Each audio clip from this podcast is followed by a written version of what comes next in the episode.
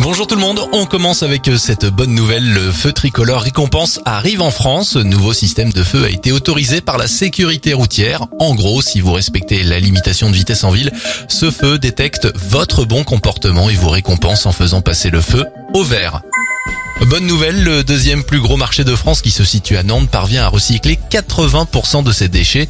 Grâce au centre de tri et aux 27 points de collecte directement intégrés dans l'enceinte, ce marché est une référence en termes de recyclage, de tri et de reconditionnement. On termine avec le courageux du jour. Il s'appelle Nicolas. Le 8 août prochain, il va faire le tour de France en courant pour sensibiliser à l'écologie. Dans son périple sportif, il fera des sessions où il ramassera les déchets trouvés sur la route. Son tour de France devrait durer 4 mois et devrait se terminer le 8 décembre prochain. Bravo.